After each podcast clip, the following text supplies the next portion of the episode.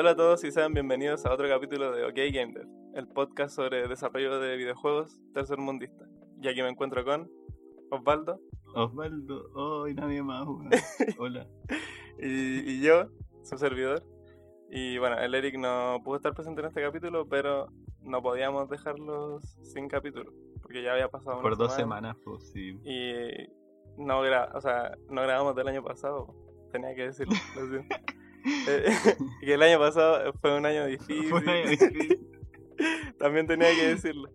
Eh, no, bueno, y bueno, ese es el tema. La cosa es que eh, teníamos que sacar capítulos sí o sí, aunque igual eh, mantuvimos activo el Instagram con, con un review que saqué yo del Disc Room. Así que fue, esa fue como un poco la compensación por no subir capítulo. Eh, Para que no se aburrieran por para que sí. Eh, y bueno, en cuanto a noticias de la industria, antes de empezar con el capítulo de hoy que trae el Osvaldo, por cierto. Eh, en resumen, eh, CD Projekt le llegó la primera denuncia de las siete familias eh, por mentir descaradamente con que la wea corría bien en, en Play 4. Eh, los accionistas, bueno, cu- cuatro accionistas creo que están denunciándolo y ya salió la primera denuncia. Me parece bastante correcto. Hay que ver eh, cómo se desenvuelve. ¿Qué más? Oye, ¿Qué más? ¿Qué? Eh, yo vi por ahí que te terminaste el Cyberpunk y Ya. quedaste decepcionado. Me, ter- me ¿Qué terminé sucedió, weón? el, eh, todos los comentarios sobre ese juego. El capítulo de la próxima semana me toca a mí. Y ahí voy a voy a hacer un poco lo que hicimos con el Last of Us. Como ese tipo de capítulo. Como dedicar un capítulo a, a Ah, ese juego. Eh, así que ahí me voy, a, me voy a explayar mucho más con respecto al juego. Porque en verdad hay mucho que decir. Eh, Oye, weón, se me acaba de caer el net y escuché la mitad de lo que dijiste, así que en verdad te solo. Pero, El eh, capítulo eh, más solitario del... ¿En qué parte quedaste? No, no, no importa. Ah, ya, sí. Eh, bueno, el Cyber... Caché que quería hacer un capítulo como el de las Ya, bueno, bueno. El Cyberpunk, eh, bueno, igual vendió 13 millones de copias. Y hasta, Yo creo que esa weá la mitad son pre-compra, weón. sí, la cagó. Yo estoy ahí. Yo precompré la web. Le tenía fe.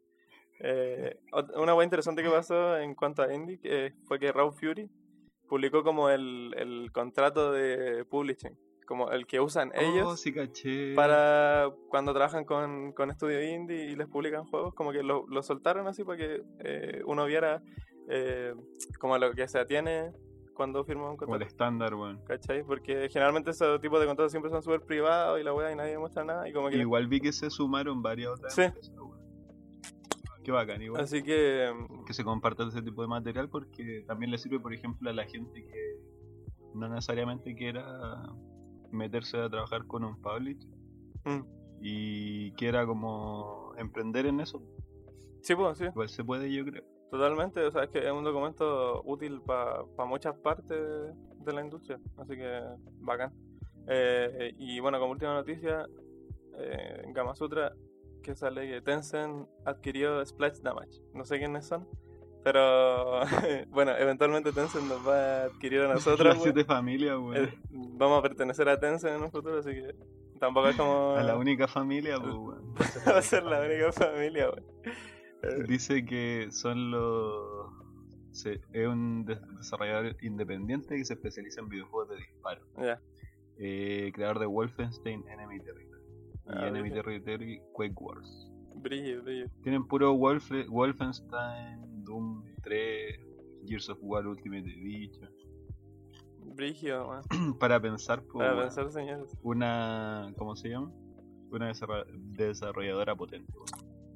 Dije, bueno, y eso, eh, en cuanto a la, un repaso rápido de noticias que encuentre en Game Industry y en Gama Sutra.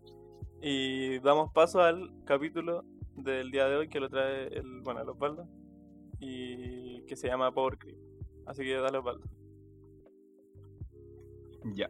En este capítulo vamos a revisar qué es el Power Creep y les voy a mencionar un par de casos de juegos que, según lo que yo opino, eh, no han tenido en cuenta sus propias reglas básicas para crear nuevo contenido. ¿Ya? Así que vamos a pelar, po, weón.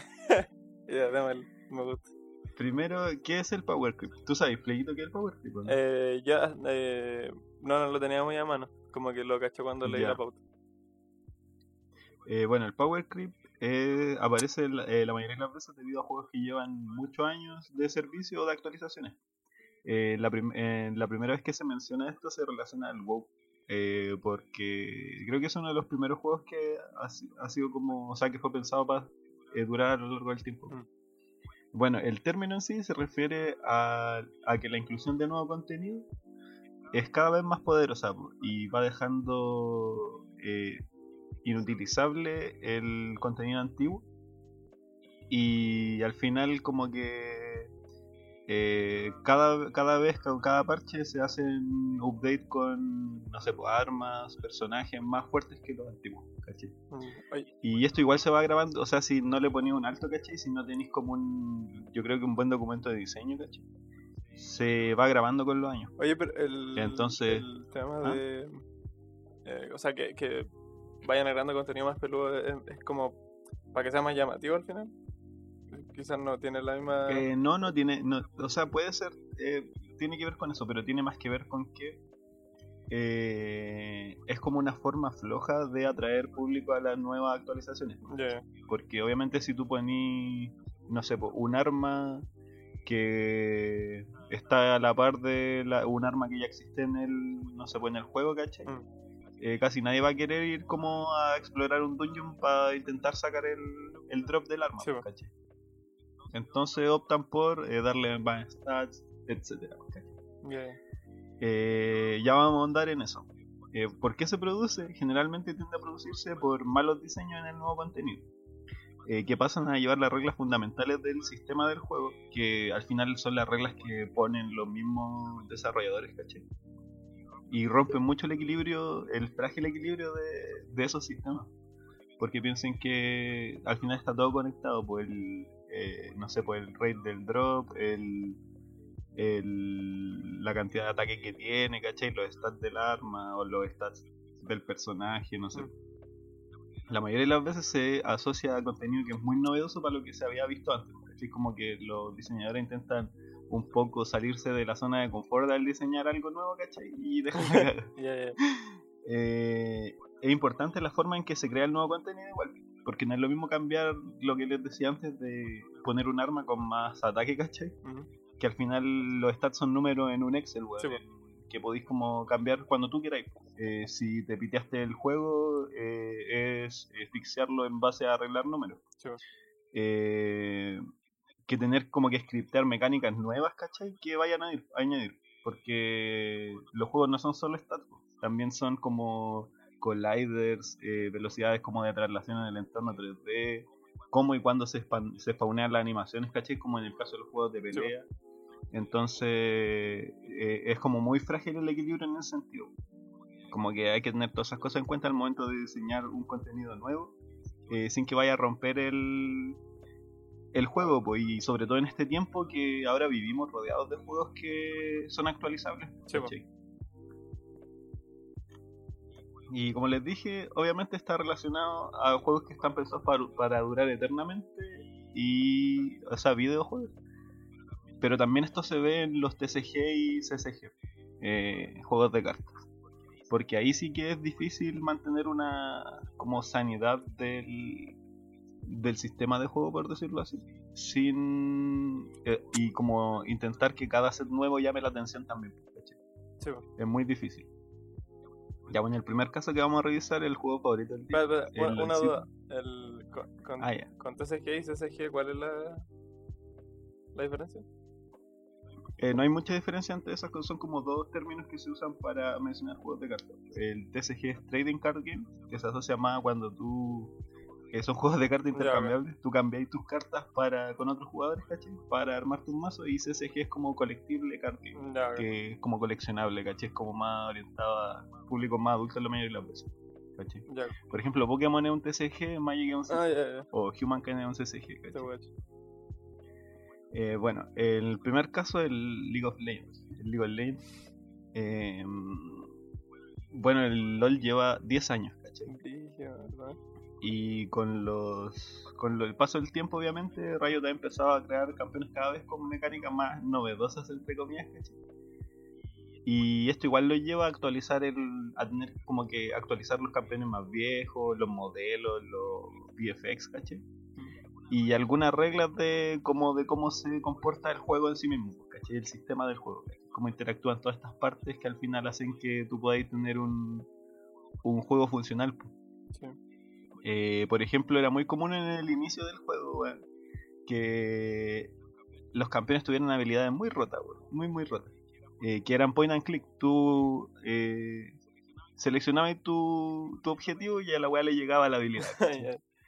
por ejemplo, había un personaje, Annie, que en la beta tenía un stun, ¿cachai? De 5 segundos, weón. No stun, si te pegaba, o sea, te iba a pegar esa weá, era un, point un stun point and click de 5 segundos. ¿Cachai? Como que no tenía opción de, de fallar esa weá, pues, ¿cachai?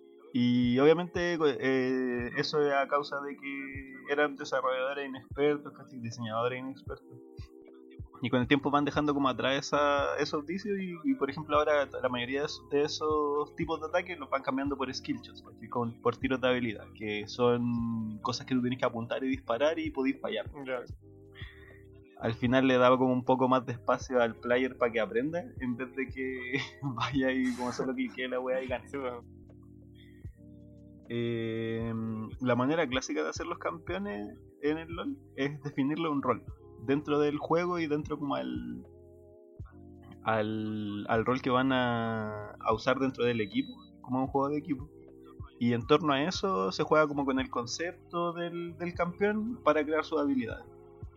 Eh, usualmente eh, se relacionan como con darle un kit de habilidades acorde a su posición dentro del equipo y que hiciera match con su concepto. Eh, por ejemplo, con habilidades de movilidad del campeón, ¿cachai? Que le permiten así como desplazarse libremente, tener más daño, tener sustain, como curar o poner escudos, ¿cachai? Dependiendo del rol. Por ejemplo, no sé, los asesinos suelen tener más movilidad, las weas así como hiper carry, que son las weas de daño, suelen tener habilidades que le potencian el daño, ¿cachai? Mm y los support o tanques eh, los escudos.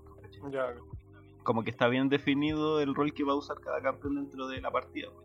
Que esa es la idea porque así se mantiene la, la salud del meta, por decirlo así, la salud del, del, de la partida, pues, para que no sea injusto. Eh, eh, sin embargo, eh, se movía siempre como alrededor de tiempos de duración, cantidades de daño, ¿cachai? Cantidades de escudo que ponía, como que en el LoL no solían como eh, innovar tanto en base a mecánica y ese tipo de cosas, pues, ¿cachai? Como que bueno, hay un diseñador de campeones del LoL que ha hecho como tres o cuatro personajes que las weas tienen todas una habilidad que al dar tres básicos hace algo, pues, ¿cachai? Usualmente hacer más daño y te da un buen algo. Entonces como que es súper simple el diseño en verdad.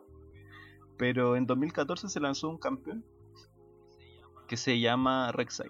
Es un campeón que se usa en la jungla, o sea que tú jugando como jungla te mueves por todo el mapa. Y este campeón creaba túneles en el mapa, ¿cachai? Y tú podías interactuar con los túneles y como excavar y pasar por debajo de... O sea, usar los túneles como portales al final. Entonces esto te... O sea, según yo, la primera aproximación a que eh, intentan crear como habilidades, ¿cachai? O tener un gameplay con elementos que antes no usaban, pues, ¿cachai? Porque antes, eh, como les dije, solo se movían entre daño, movilidades, cantidades de escudo, ese tipo de pero, cosas. Pero acá tenéis... como eh, tiempo de duración y cantidad de daño, es como que movían esas variables y ahí era algo nuevo. Un poco eso. Usualmente sí. Y el, pues. Como que, por ejemplo, o sea, no, no tan eh, ¿cómo se llama? No tan básico tampoco. Es como la versión más reducida de lo que hace. Pero por ejemplo, solía pasar de que la mayoría de los campeones, o sea, eh, a lo que voy es que se usaban elementos, o sea, los mismos elementos para diseñar campeones, como, no sé, pues, su daño, su defensa, su resistencia mágica, ¿cachai? Ese tipo de cosas. Pero acá, con el diseño de este campeón, empiezan a utilizar algo que es tomar en cuenta otros elementos del gameplay del juego, pues, ¿cachai? Eh, por ejemplo, el mapa o el suelo en donde están parados los personajes. Pues, ¿cachai? Este personaje al crear túneles como que crea un elemento extra en el mapa. Pues, Antes de eso, antes de Rek'Sai casi no se veía esa cuestión. Lo que más se veía era poner así como altarcito en, en el mapa, ese tipo de cosas. La cuestión es que eh, desde ahí como que yo empecé a ver que había como mucha más creatividad al, querer crear un campeón. Y creo que el pic de la creatividad llega con un campeón que se llama eh, Ivern, que es como un árbol, weón. Y su posición como dentro del, del juego es que es jungla. Tú cuando jugáis de jungla tenéis que matar a los monstruos neutrales que hay por el mapa. Y este campeón no podéis pegarle a los monstruos, weón. Es muy brígido. Como que los seleccionáis y a cambio de vida y mana, se después de un tiempo la weá es como que la absorbe un portal y se va, ¿cachai? Y tú lo salváis y te da oro y experiencia. Es muy cuático, weón. Como que está muy fuera de lo que tú ves comúnmente en el LoL, ¿cachai? Y lo más brígido es que este campeón crea arbustos, ¿cachai? Los arbustos son eh, en, en el mapa del LoL hay repartido arbustos por todo el mapa. Y son constantes, pues todas las partidas están en el mismo lugar. Y hasta este campeón no, había ninguno que pudiera crear elementos como arbustos, ¿cachai? Entonces ahí te das cuenta de que están eh, intentando como eh, jugar más con otros elementos que no son como el daño, ¿cachai? O la velocidad de movimiento de un, campeón, que al final son cosas súper básicas. Eh, siento que el gameplay de Ivern es uno de los más novedosos que se ve como dentro del LoL. Y porque usa como esta, lo que les dije de los arbustos, que son al final reglas inamovibles, como que tú en todas las partidas vayas a ver los mismos arbustos en los mismos lugares. Eh, y te da una, una jugabilidad con eso. Pero lo cuático de esto es que aún con eh, jugar con una regla que es como constante en el juego, no lo hace un campeón que esté roto, ¿cachai? Como que se nota que su diseño está muy cuidado por eso mismo. Eh, de hecho, así como que el campeón es así como muy de tier baja, como que no suele verse mucho, por ejemplo en Ranked no suele verse mucho. Eh, suele verse más así como en, campeonatos cuando la gente de verdad juega en equipo y ese tipo de cosas. Porque en general la gente hace como el usuario común del LOL, prefiere como jugar con un campeón de matar y con mucho daño. Eh, que al final son estos campeones de diseño más, más clásicos que bueno, le mueven así como la eh, como los stats de daño y sería. Eh, y del anterior se desprende otro campeón que es demasiado popular como en la comunidad. Y yo creo que tú lo cacháis que es el Yasuo sí, es como ¿cachai? que este campeón la mayoría de la gente bueno, odia una habilidad que tiene que es una, una muralla de viento porque lo encuentran demasiado injusto, pues la weá como que para proyectiles, ¿cachai? Bueno, es muy, o sea, yo no lo considero justo, pero se suele considerar muy injusto dentro de, lo que es el juego, pues, ¿cachai? Y lo brígido es que Riot igual tiene en cuenta siempre los comentarios de su comunidad, pero bueno, en uno de los últimos campeones, eh, la Samira, que es como, el, su concepto es como tipo Devil May Cry, ¿cachai? Como de combinar habilidades, igual eh, le puse una habilidad que es un muro de viento, ¿cachai? Como que para proyectiles, pero además la mona se puede mover mientras lo usa, porque entonces como que le, lo rompen aún más. Eh, igual esto hace que a la, a la semana de que sale el campeón vengan nerfeos, ¿cachai? Y eso igual se relaciona con lo difícil que es introducir estas nuevas mecánicas, ¿cachai? Como que son un poco más eh, creativas, por decirlo así. Eh, y balancearlas fuera como de un ajuste de números, porque tú no podís balancear ese escudo que se mueve en cuanto a, o sea, le podéis bajar la cantidad de escudo, pues, pero su problema en, verdad no está ahí, pues su problema tiene que ver con el diseño del, eh, de la habilidad, pues, ¿cachai?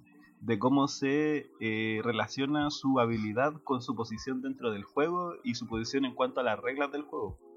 Sí, totalmente que esto va a quedar un poco más claro al, eh, con el siguiente eh, ejemplo. antes, antes, de pasar al eh, siguiente, dos preguntas. Dale. Dos preguntas. El, el, LOL prueba como campeones nuevos en, en un server beta como privado. Sí, pues, está, los campeones del LOL antes de salir al público están primero testeados obviamente en, en como los headquarters de Riot. Sí. Después yo creo que bueno, de mucho rato de testear y cuando ya la web estaba como jugable, lo pasan a un servidor de pruebas, el PBE. Ya está como dos meses y sale al público, ¿cachai? Y en el PBE igual suelen cambiarle varias cosas, pues, pero aún así después de que sale al público, suelen nerfear o bufear los campeones nuevos. Es muy raro el campeón que sale exacto en su... Perfecto. Claro, po. Sí, y igual es, es bueno eso porque al final sabemos que el, el diseño de videojuegos es puro tester. Oye, O y- sea, una de las... Sí, pues uno de los elementos. Y el, en cuanto a Iver, el, tú describías que este loco no podía matar a los monos neutrales de la jungla.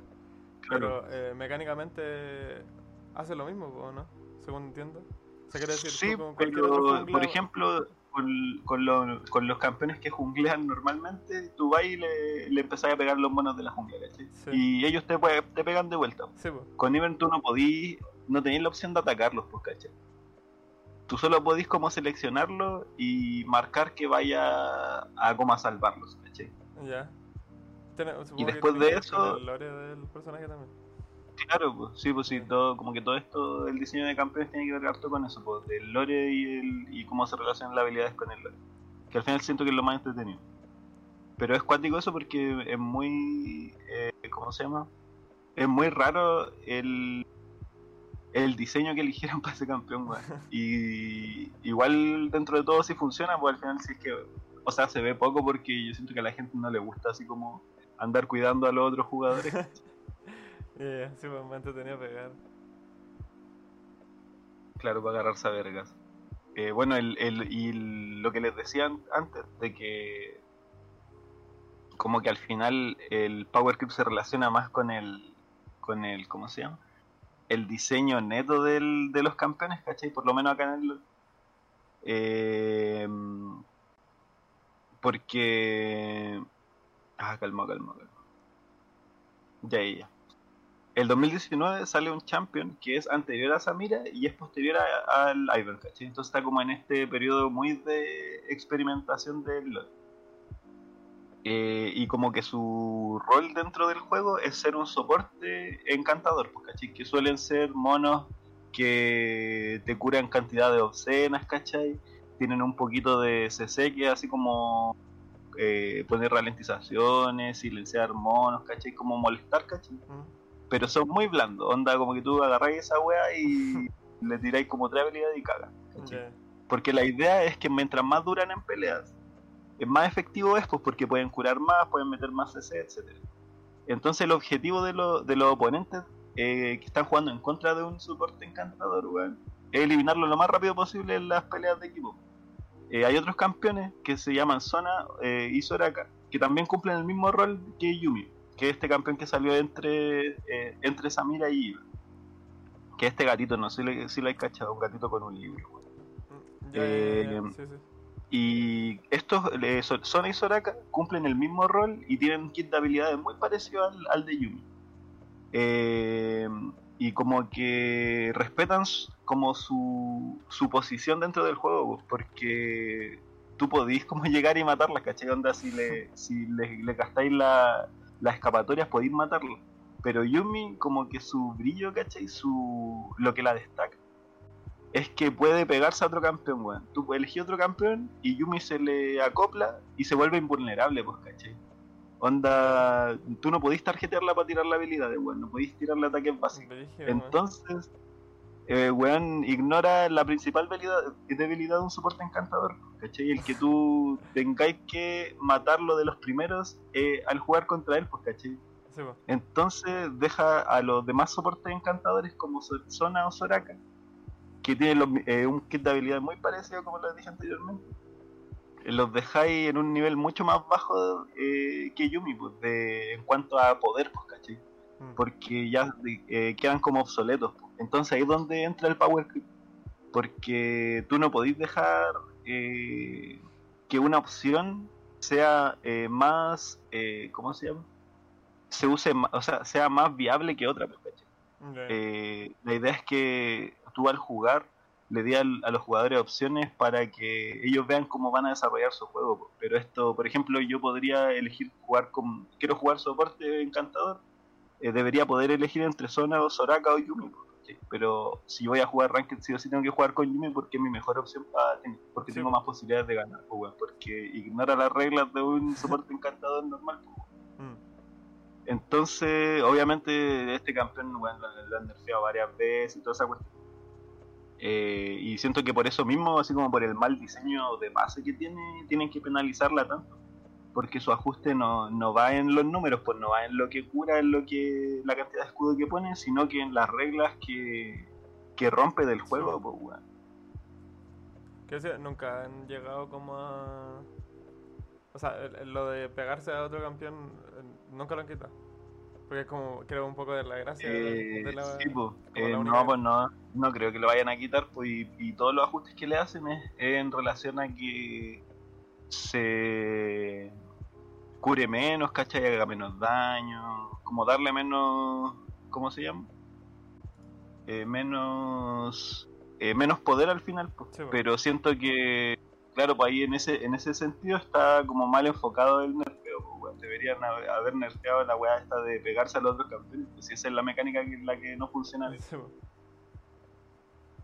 Ya bueno, eh, dejando de hablar del LOL, pasamos a otro juego que es el Identity.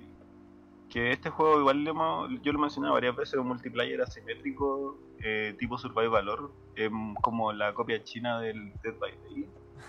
Que en donde eh, tú jugáis eh, en, en partidas de 5 jugadores, en donde uno es un cazador y cuatro son sobrevivientes, tenéis que activar eh, como decodificadores en este caso para abrir una puerta y lograr escapar del mapa. Eso, esos son como las partidas. Eh, en este juego, en el caso de los Survivors, se nota mucho que como que los diseñadores no, re- no respetan su propio sistema de clases que a ti te, te muestran cuando tú elegís los personajes. Como que te tienen iconito y toda la cuestión. Hay eh, personajes que están orientados a decodificar, ¿cachai? Como hacer los, los decoders más rápido para abrir las puertas más rápido. Mm. Eh, hay hay personas que están orientados como a tener más movilidad para distraer al hunter, ¿cachai? Hay healers, ¿cachai? Ese tipo de cosas. Y la cuestión es que, obviamente, los, los, los personajes que están eh, orientados a decodificar rápido tienen que tener poca movilidad o pocas eh, opciones de escape del hunter, pues, ¿cachai? Sí, pues. Eh, porque, o sea, la idea es que es como la forma más justa de balancearlo, pues, ¿cachai? Porque si vaya a abrir la puerta rápido, tenéis que, no podéis como escapar, no podéis hacer todo al final. Sí, pues. No, no podéis ser como el, ¿cómo se llama esta rueda? El comodín de la partida, pues. Sí, pues. El tema es que, por ejemplo, el primer decoder del juego, el Lawyer, tiene ah, una habilidad, por ejemplo, que le permite, porque en ese juego, si tú, a ti te pillan como, no sé, pues, eh, abriendo una puerta, decodificando una weá, curando a alguien, saltando una, una ventana, y el Hunter te pega, eh, te, te hace una weá que se llama Terror Shock.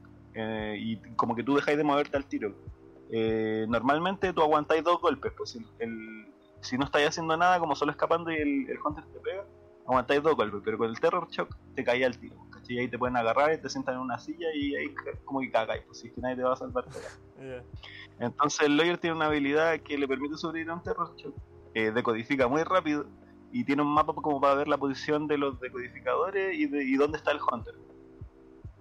Eh, pero aún así, si el Hunter te ve, te agarra y te focusea, perdís, pues, ¿cachai? Como que, o sea, eh, suelen terminar en partidas de derrota, porque la idea del Hunter es esa, pues, es como focusear a los decoders, ¿cachai?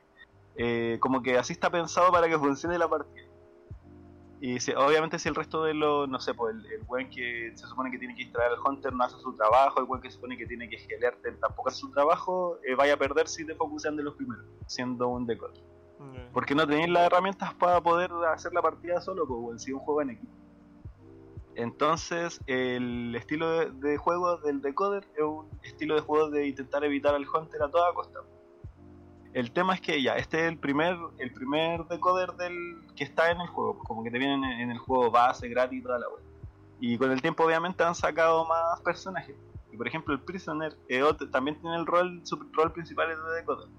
Pero la weá tiene una habilidad para stunear al Hunter dentro de un área, eh, decodifica rápido y además como que todos estos personajes bases como el Lawyer, el, tú el mapa lo podías encontrar en cofres dentro de la partida. Pues entonces, bueno, eh, tenía un Prisoner que decodifica rápido eh, que puedes tunear al Hunter y que además si tenéis en la cueva te puede salir el mapa del Lawyer. Pues entonces tenía un Lawyer eh, que además te, tiene el rol de poder escapar del Hunter, pues, ¿cachai? Como que deja obsoleto al, a la versión anterior que de, de decodificador, que es el Lawyer.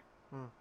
Eh, suele pasar como en, en los malos diseños de, de personajes, por decirlo así, o de mecánica, que de roles en este caso, que se combinan dos clases que no deberían combinarse, pues, weón, no deberían estar juntas. Por ejemplo, no sé, pues, un tanque que se cura mucho. Weón, en el Overwatch yo me acuerdo que el mayor problema de, la, de las partidas eran los rojos, que era un tanque culiado que te podía agarrar desde lejos y Sí, que pues. se curaba, ¿cachai? ¿Verdad? po? Eh, o una, un asesino con, con CC, que hace como un buen, un buen que viene y te pega un golpe y te mata, pero que además te puede stunear alguna wea así. Eh, en el LoL habían weas así y las borraron, pues weón. Le eliminaron los CC a los asesinos porque de verdad estaban muy rotas las weas.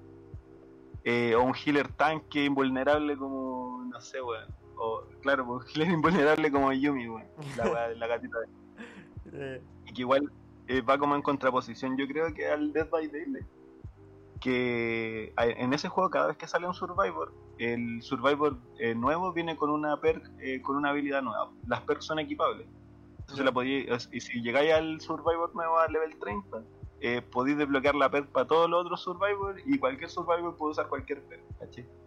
como que no dejáis fuera a los monos, porque al final es como que el elegir el Survivor es como elegir skin, weón. Y le equipáis Ah, las weas que queráis. Buena. Y eso igual te mantiene como un poco sano el, el juego, pues igual pensando que todos estos juegos que le hablé anteriormente tienen rankers, pues weón. Entonces tenéis que ser aún más cuidadosos al diseñar un mono nuevo. Ya. ¿Algo que decir, Diego? Vamos a pasar a la siguiente parte. Em, no, no, no, que el, el Dead by Daylight también funciona como con clases así como súper eh. Eh, ¿O no tanto? Es que sí, pero el tema es que en, en el Dead by Daylight tú podías equipar los, las perks para. Como que tú podías elegir el rol que vaya a tener en la partida, aparte de. O sea, como no condenándote con un- eligiendo un mono, pues. Ah, ya, ok. ok. Porque lo que pasa en el Identity es que eh, hay una, una pantalla de selección de personajes en donde, bueno, hasta te dicen así como, no sé, pues falta un healer, falta un decoder, ¿cachai? Y como que se anuncia esa weá, pues. En cambio, no sé, pues en el. En el Dead by Daylight la weá brígida es que el Hunter eh, solo ve los monos que van a ir, pues, pero no ve la, eh, con qué van a ir equipados. O Es sea, un poco más a la suerte. No, no ve los perks que tiene cada. Claro, Ya, acá. claro. Ya, ya. Los ve como al principio de la partida, pero ya después de que eligió, pues. No, ya, ya. ¿Cachai? Y eso igual, o sea, en, en- el caso del Dead by Daylight, eh, igual es distinto porque, eh, como te dije, al final lo- los survivors son como skins. Ya después como que jugáis mucho, weón, y tenéis como todas las perks desbloqueadas para todos los monos. Eh, los survivors cuentan como skin, weón, y el... ¿Cómo se llama? Y los hunters son muy distintos entre sí, entonces tampoco va- vaya a dejar obsoleto a un mono porque cada uno tiene como su, su forma de jugar la partida, pues. Ya, Como su fortaleza y su. Claro, y bueno, tampoco están, está tan roto, es que ese es el tema, weón. Como que según yo, de verdad, eso de combinar dos clases que son incombinables, onda del, del sistema de clases que te hace un juego, ¿cachai? Eh, no debería ser posible, pues, weón. Si al final por algo dividiste tus personajes en clases y esas clases tienen que ver con que tengan debilidad y fortaleza. mm, Ya, bueno, la siguiente, el siguiente caso tiene que ver con TCG, que son las Master Rules de Yu-Gi-Oh! Eh, puta, el TCG de Yu-Gi-Oh! en su inicio era muy simple. Es un campo de juego con 5 espacios para monstruos, 5 espacios para cartas mágicas y trampas. Y tu principal objetivo era reducir los puntos de vida del oponente de 8000 a 0. Usualmente de 8000, pues a veces, no sé, en la anime juegan con 4, si queréis partidas con más cortas, juegan con 4, etc. El tema es que para reducir eh, los puntos de vida de tu oponente a cero, tú tenés monstruos con un ataque y una defensa determinado, para poder atacar eh, o defenderte de ataque. Tenés cartas mágicas que te ayudan a eso, como a cumplir ciertos objetivos y trampas. Y lo más importante es que hay una eh, como una invocación normal por turno, que es como tu recurso de eh, tener un monstruo, pues caché. En no sé, pues en el Yu-Gi-Oh clásico, como la- los duelos más viejos. eh, tú invocabas ahí un monstruo por invocación normal por turno y se acabó. O sea, y no podías invocar más, pues, ¿cachai? Ya. Era muy lento el juego igual. Igual con la evolución del juego, eh, se generan como estas eh, como cartas que pueden invocar de forma especial, entonces ya puedo invocar más de un monstruo por turno.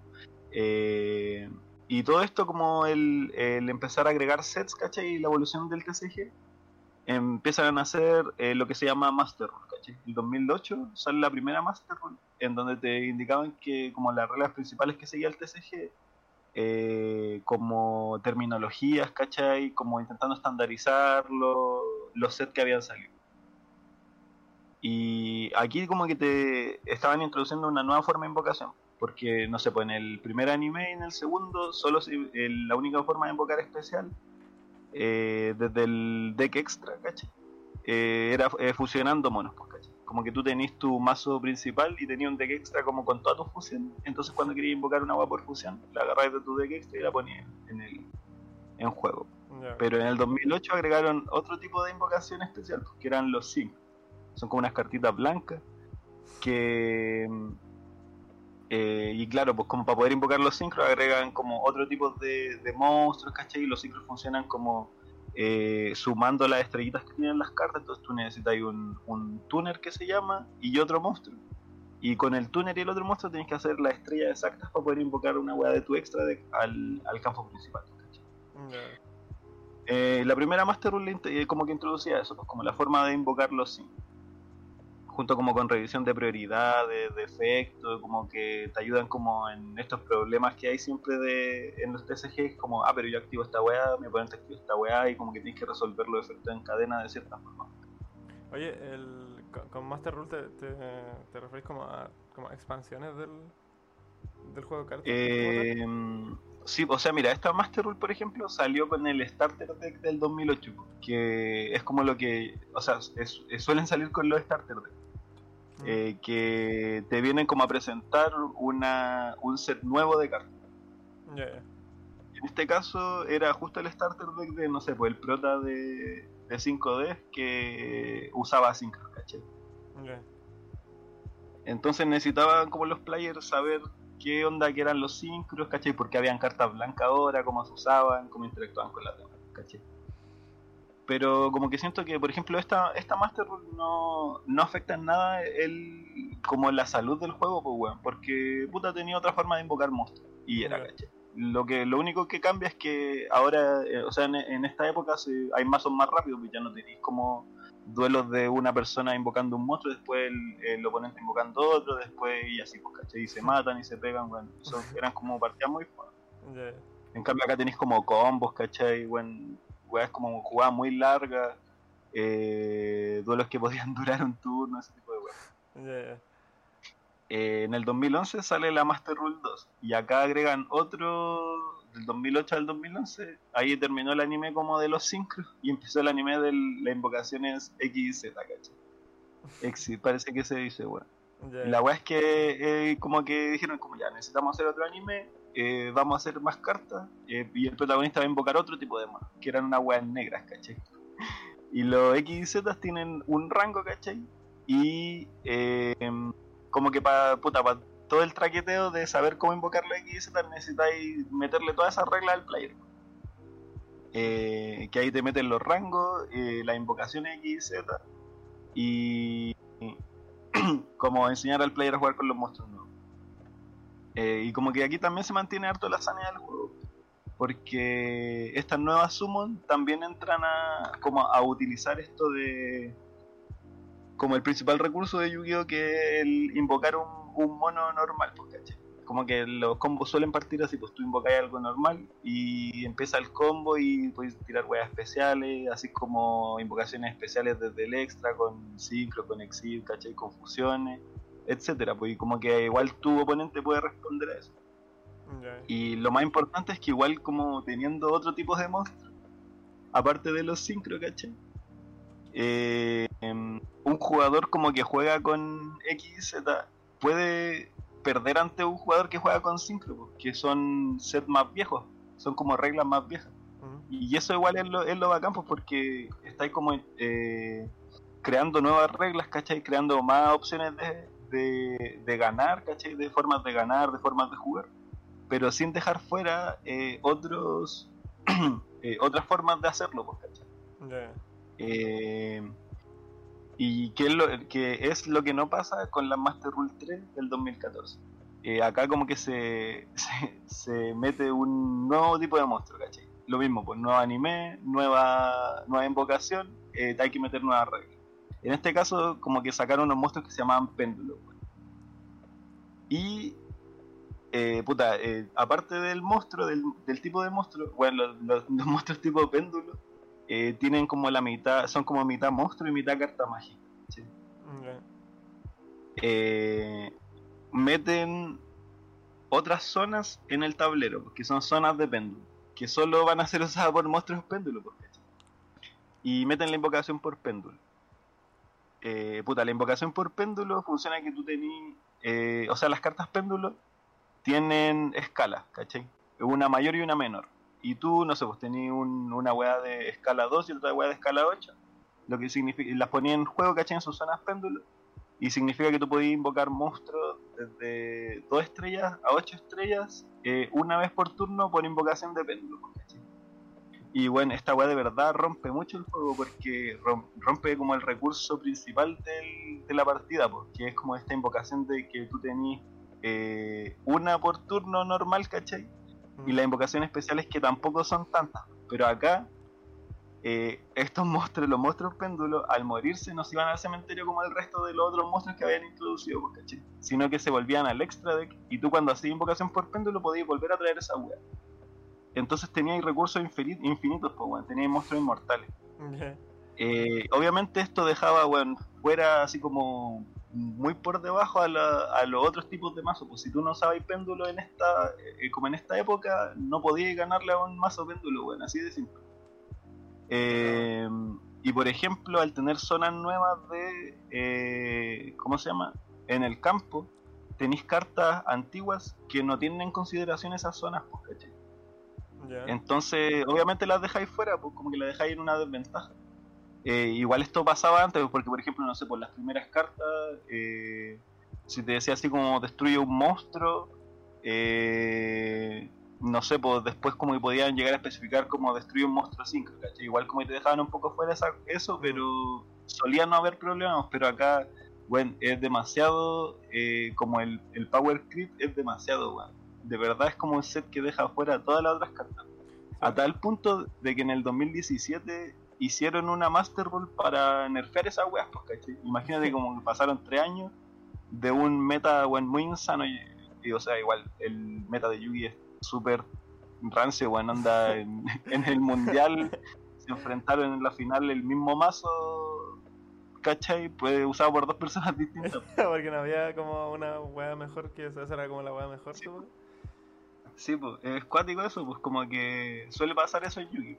Pero esto era mucho más cuático porque de verdad era así como solo péndulo y solo este mazo, Ya, eh, el tema es que en el 2017, donde tres años después, eh, crean eh, los links. Que puta también, pues otro, con otro. con otro anime y la cuestión. Y el tema es que con los links agregan otro, otra zona al, al campo, weón como que ya están haciendo cada vez más mierda el, el juego de como inicio. Eh, los links funcionan de la. Eh, como que tú agarráis monstruos y solo podéis invocar. O sea, ya, ya no podía. Antes podías invocar eh, los monstruos que iban en el deck extra a cualquier lado del campo, ¿cachai? De, mientras fuera una zona de monstruos. El tema es que con los links agregaron una zona que era extra deck zone, ¿cachai? Como que tú tenías solo un espacio en todo tu campo que hacía, o sea, que permitía que tú metieras un mono de tu extra deck a tu, a tu campo, ¿cachai? Y si querías como habilitar más zonas, los links tenían como flechitas que te indicaban otras zonas en el tablero que se habilitaban como extra, extra decks. Y esta weá es solo como para, para nerfear a los péndulos, weón. De hecho, así como que sacaron las zonas péndulos que, que habían antes y las combinaron con las de cartas mágicas y trampa. Entonces, el jugador que jugaba péndulo eh, si quería usar sus escalas de péndulo, iba a poder jugar solo con tres cartas mágicas y trampa. No con las cinco que pueden todos los otros players. Pero aún así la weá está en roto. Eh, como que, bueno, eh, eh, a mí me impresiona lo, lo brígido de que.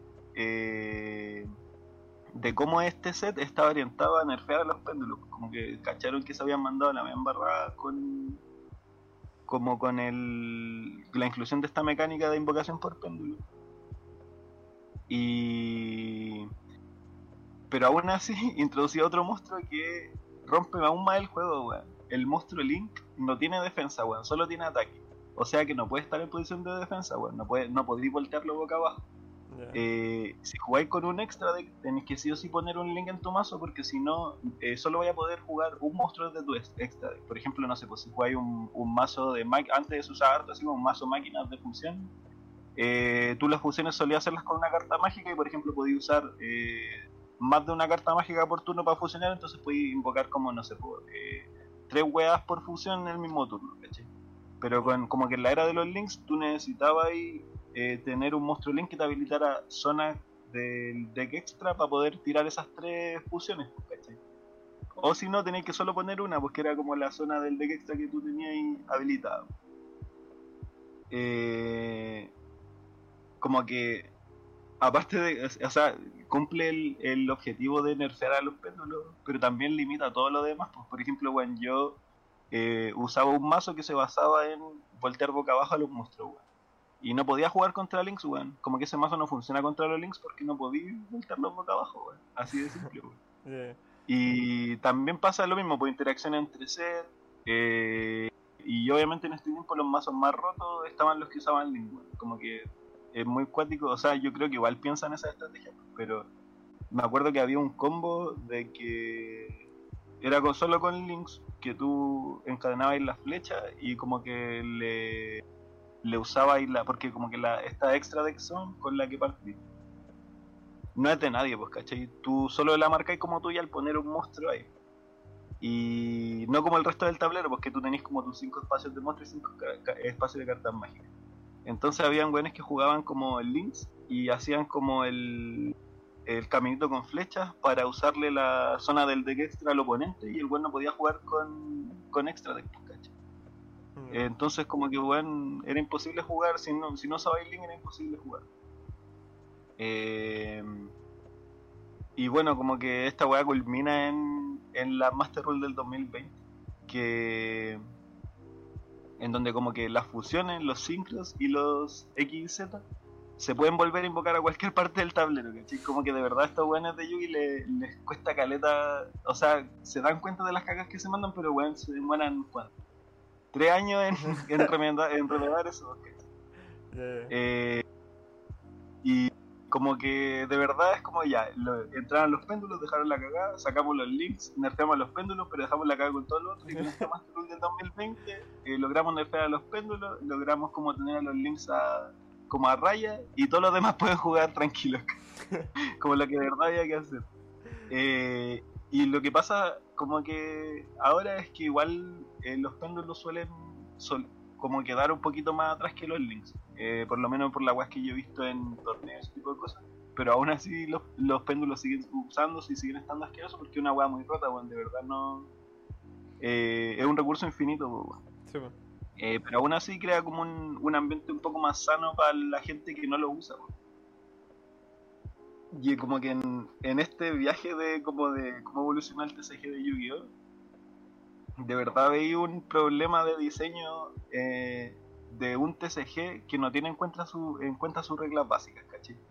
Eh, esta weá es según yo, weón, así como del tiempo que llevo jugando Yugi, eh, de no sé, eh, todas las partidas que he jugado, ¿cachai? Eh, las cartas que conozco, ese tipo de ¿Tú cosas. fuiste a torneo? Yo creo que eh, sí, pues yo fui a un YCS, Ya. pero a puro dar juego, weón. Pero fue chistoso, weón. ¿Ah? Está, está la experiencia de igual. Sí, pues weón. Y la cuestión es que yo veo como el recurso básico en Yu-Gi-Oh! el invocar monstruos, pues weón. Porque si tú no tenías una invocación de monstruos, no podías empezar a hacerle daño al oponente. Mm. Eh, entonces, weón, si yo que juego la weá nomás caché que no estoy diseñando el juego, tengo claro eso, no sé cómo los diseñadores no tienen claro eso para crear nuevos sets, ¿cachai? Eh, que pasa un poco que la gente que crea el juego como que se va muriendo, ¿cachai? Se va cambiando de compañía, se va retirando, eh, la reemplazan por otro, se cambian de trabajo, etcétera mm. eh, que igual me recordó mucho, ¿habéis visto ese canal de lo resumo? Que lo, igual tiene un video de Los Simpsons. Igual dice así que en los 90 había una serie que se llamaba Los Simpsons y a finales de los 90 empezó otra serie que se llamaba Los, Simpsons. Y lo mismo pasa acá, pues, como que estos productos que son como a largo plazo eh, donde los equipos de trabajo cambian, eh, también afecta al producto. Y yo creo que es lo que pasó con Yugi, pues como que tení eh, distintos equipos trabajando en el TCG a lo largo del tiempo. Y, mm. pero uno de los TCGs que como que mantiene relativa salud en lo que es como el Power Creep y ese tipo de cosas es Magic the Gathering, que es bien conocido por ser uno de los primeros juegos de cartas eh, han hecho varias declaraciones en base a lo que ellos tienen en mente al diseñar un nuevo set y ese tipo de cosas. Pero eso tiene que ver con la, con la recomendación del capítulo. Ya, bueno, y ahora la parte final del capítulo, en Gama Sutra encontré un artículo de cómo evitar el Power Creep, que era de George Weiser, de un, tiene un canal en YouTube que se llama Game Wisdom. Eh, y nos dice tres preguntas que deberías hacerte para balancear tu juego. La primera es que tenéis que preguntarte. ¿Está siendo usado X siempre? X siendo, no sé, por pues, el personaje, el ítem, ¿cachai? El tipo de invocación, ese tipo de. Eh, orientado a juegos con más de un estilo de juego. Eh, la idea es que todos los estilos de juegos tengan 50% de probabilidad de ganar. En un diseño ideal, tú teniendo un buen diseño, tenés 50% de probabilidades de ganar. Eh, si el X está siendo utilizado siempre por sobre otro estilo o elementos del juego, es porque trae un beneficio mucho, mucho mayor al, al final tener más de un 50% de probabilidad de ganar si usáis ese estilo de juego. Eh, entonces quiere decir que está desbalanceado. Eh, esto como que pasa, pasando el tiempo en donde se agrega el contenido nuevo al juego, y porque, por ejemplo, cuando tú agregáis como un nuevo personaje o una nueva arma, todos quieren probarlo. Entonces, como que tenéis que. El, al final, este, el, que se use mucho tiene que ser eh, como que se tiene que mantener a lo largo del tiempo. Hmm. Eh, la segunda pregunta es si existe una forma de contrarrestar a X. Eh, si un estilo de juego, mecánica, ítem es popular, tampoco significa que esté roto, porque a lo mejor a la gente le, le, le parece más divertido, etcétera pero siempre debe existir una manera apropiada dentro del sistema del juego de contrarrestar la estrategia de que está usando ese player, pues, de la estrategia más popular, por decirlo así, eh, que es con lo que se conoce como el counter. Mm. Eh, el diseño inicial debe tener en cuenta este factor, pues lo que te decía en el Identity, que sobre todo para, elementos como como que los elementos actuales del sistema, onda que la, las actualizaciones más nuevas eh, puedan ser capaces de ser contrarrestadas, o sea, eh, de contrarrestar el, el, como este nuevo, esta nueva adición, ¿cachai? Sin necesidad de, tener que balancearlo después, ¿cachai? De hacerlo un nerfeo, de tener que agregar otro ítem que contrarreste al ítem que recién sacaste, ¿cachai? Ese tipo de cosas.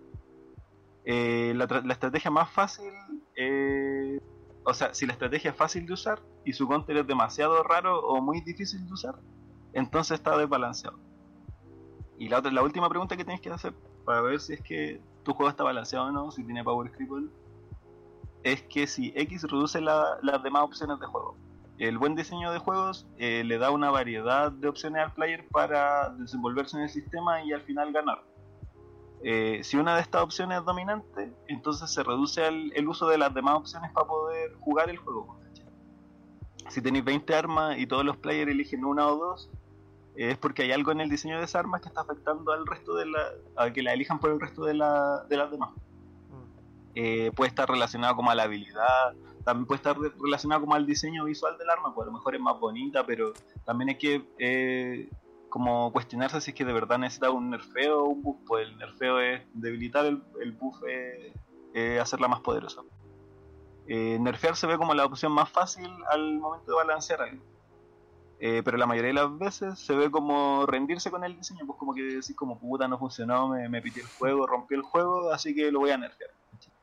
Eh, no fue como que al final si tú vayas a diseñar algo nuevo, como un elemento nuevo que va a llegar como a este sistema que ya existe, eh, tiene que intentar incluirse naturalmente dentro del sistema, pues cachai, no tenéis como que meterlo a martillazo a la web. Sí, pues. Eh, y además pasa de que después de que nerfeáis algo, eh, ya nadie lo usa, pues cachai. Porque dicen como, ah, esta weá está nerfeada, no la usa.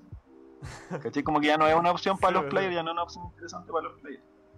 Eh, y bufear es la opción más interesante. Pero aquí hay que tener mucho cuidado porque el bufear algo puede crear más desbalance en el juego como en otro elemento.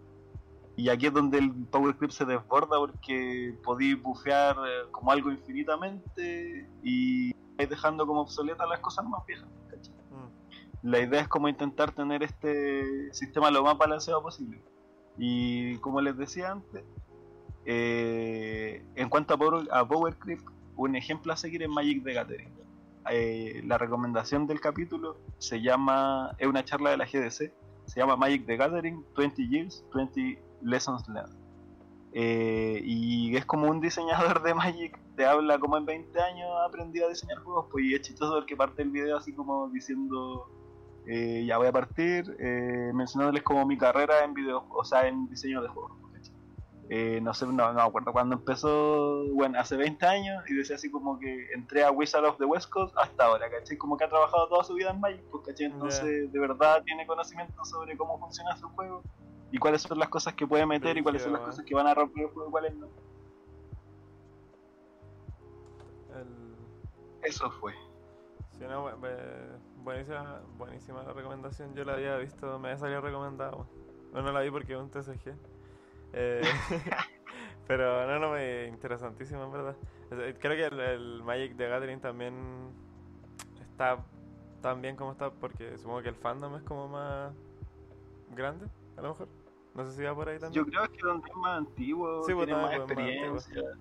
Igual como que Magic suele eh, no colgarse de cosas como en Yu-Gi-Oh! ¿cachai? Que la, es muy chistoso.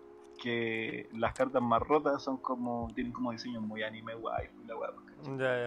Lo mismo en el Identity, pues en el Identity, weón, hay skins hermosos, weón, así como que los monos tienen skins muy bonitos y los diseños como de, de- bien pensados, animación en la raja, pero la jugabilidad no es tan buena, pues, ¿cachai?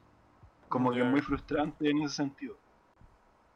En cambio Magic se va por lo sano que jugar, pues, weón, eh, hacer que el player pueda jugar eh, eh, como sin frustrarse, weón. Mm. Y lo otro es que también pueden pensáis en un TCG que bueno ahí no podéis parcharlo, pues, ¿cachai? O sea, podéis reeditar las cartas, podéis sacar Sí. las cartas de nuevo en otro set, pero el buen que tiene la carta y que la está usando no va a poder pegarle un papelito encima Sí, pues, eso, eso fue lo que más me pareció, lo que más interesante me pareció porque nunca me lo había planteado, pues, porque tú, eh, las cartas físicas, si sacáis un, o sea, nuevas cartas que agregan reglas nuevas como las que mencionaste, las cartas antiguas no las mencionan en su texto, pues, weón, porque está escrito No, pues. en físico, entonces no se no puede actualizar. cuando pues. salió, pues. Exacto, pues, bueno. Eh, y, y me surgió la duda de si eh, en, en juegos de cartas digitales, no sé qué tanto manejáis ahí, pero en juegos de cartas digitales se ha como trabajado ese aspecto, porque ahí sí podéis modificarlo, como es digital. Sí, pues, pero por ejemplo, de la, los artículos que leí, igual hacían caleta de mofa de Hearthstone, por ejemplo, porque también hace lo mismo, weón. Como que los sets nuevos dejan tener obsoleto lo antiguo, más encima de que Hearthstone tiene esta cuestión de que eh, las cartas de... ¿Te acordás cuando el, el Lucho, es un compañero de, de la carrera, también pues jugaba caleta Hearthstone Sí. y el loco como que dejó de jugar porque todo su mazo le pasó a Wild, pues, ¿cachai? Como que ya no lo podía usar para rank y cosas. Ya, Entonces ahí también tienen un corte específico de ediciones, porque al final es para obligarte a consumir más, más sobres, más cartas, más ya. Eh, pero sí, pues, o sea, lo que se usa es que se reeditan eh, cartas, se vuelven a sacar con un texto actualizado, ¿cachai? O lo que se hace hacer como un libro de ratas de cartas y tú tienes que jugar atento a eso. Pero es cuático, bueno, es cuático porque, por ejemplo, eh, de verdad, como anda mi experiencia en el YCS, yo fui de verdad porque quería puro jugar cartas, weón. Eh, y, y bueno, fui a puro dar la cacha, weón. De las 10 partidas que jugué, eh, perdí las 10.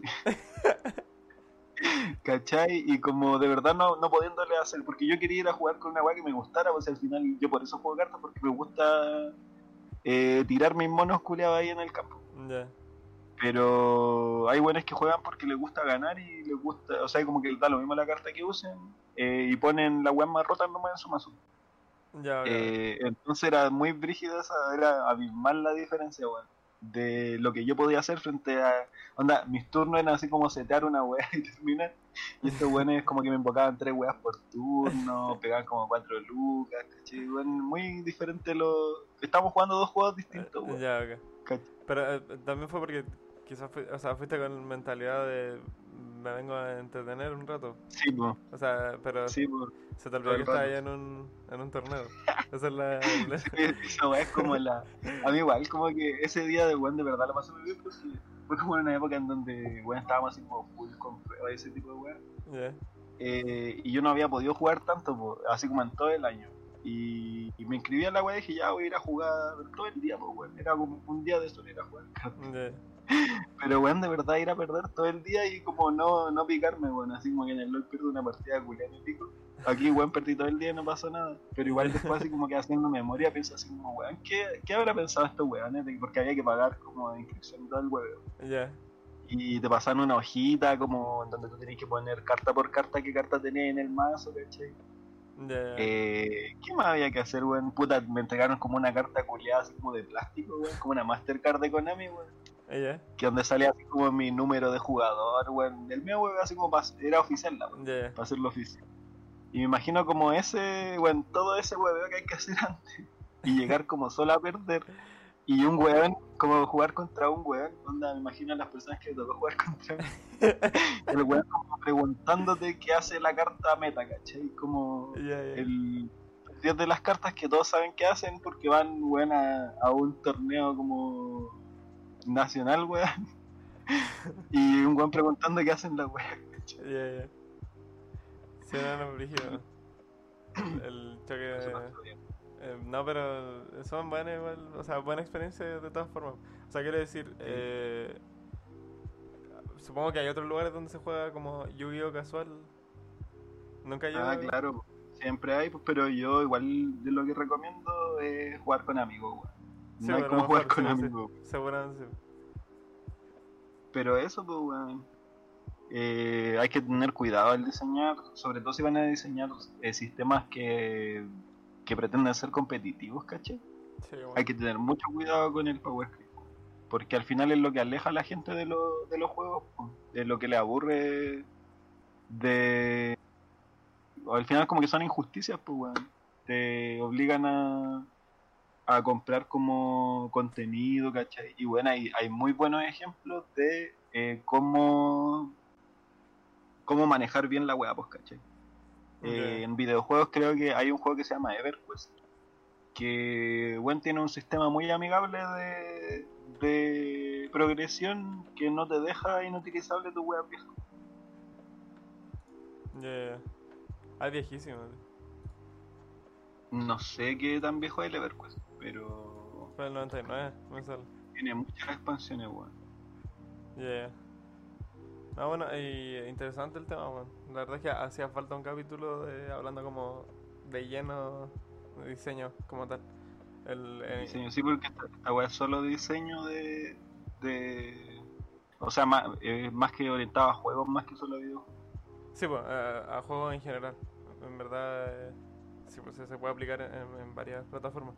En Eh, general, en todo, como que hay que tener en cuenta las reglas básicas de tu Sí, pues. de tus juegos, weón. Si vaya a ser un plataformero en el que, no sé, weón, no podéis saltar, no vaya a poner obstáculos que tengáis que saltar. Sí, pues, es la web. ¿cachai? Es como, así, pues, como la base de la base es como recordar tus propias reglas, pues, bueno. Sí, po. Por Eh. eso, GDD y toda esa weón. Así que, claro, documentos, darle al GDD. Es muy útil el GDD. De verdad. Em, ya, pues, bueno, con eso nos despedimos. Tú ya diste la, Sí. la recomendación del capítulo, que era la charla de la Yes. GDC. Em, así que vamos a dar las redes sociales, que no- se me olvidó darle al principio. Eh, así que di, di las tuyas. Yo, hyper-bala 2 en Twitter y hyper.bala en Instagram. Ya, buenísima. Eh, la mía es eh, guion bajo guion bajo en Twitter y en Instagram. La de el Eric es eh, Eric con 5 R's. 5 R, ¿cierto? Sí, 5R en en Twitter. Y en Twitter y en Instagram. Eh, y las del podcast, que son ok-gamedev en, en Twitter, en Instagram y en Twitch. Que Twitch. se hacen lives eh, todos los miércoles a las 9 y media. Y bueno, el, el- el miércoles pasado no hubo, pero eh, van a volver. Así Se que eso. Oye, ¿Ah? eh, este año, ¿cuándo se viene nuestro aniversario, weón? Un año de OK Games. Eh, el 19 de febrero. Habría que hacer un live ahí, po. ¿De más? 19 de febrero fue, creo, la primera vez que nos juntamos como a grabar. ¿no? Buena, weón. Así que. Con la cita familia. Así que se viene. No sé, no sé qué hagamos ahí porque eh, la temporada termina en el capítulo 40. No sé cuándo cae. Pero de ahí es como un mes de, de vacaciones. Como lo hicimos la vez pasada. Buenardo. Eh, entonces no sé si lo vamos a hacer como entre medio de vacaciones. A lo mejor un live como celebrando. ser igual. po. Podríamos sortear alguna weá, comprar un Humble Bundle, Alguna así. código. comprar el Minecraft y como un youtuber del año 2012 ya eh, eso cabrón eh, chao chao Chao.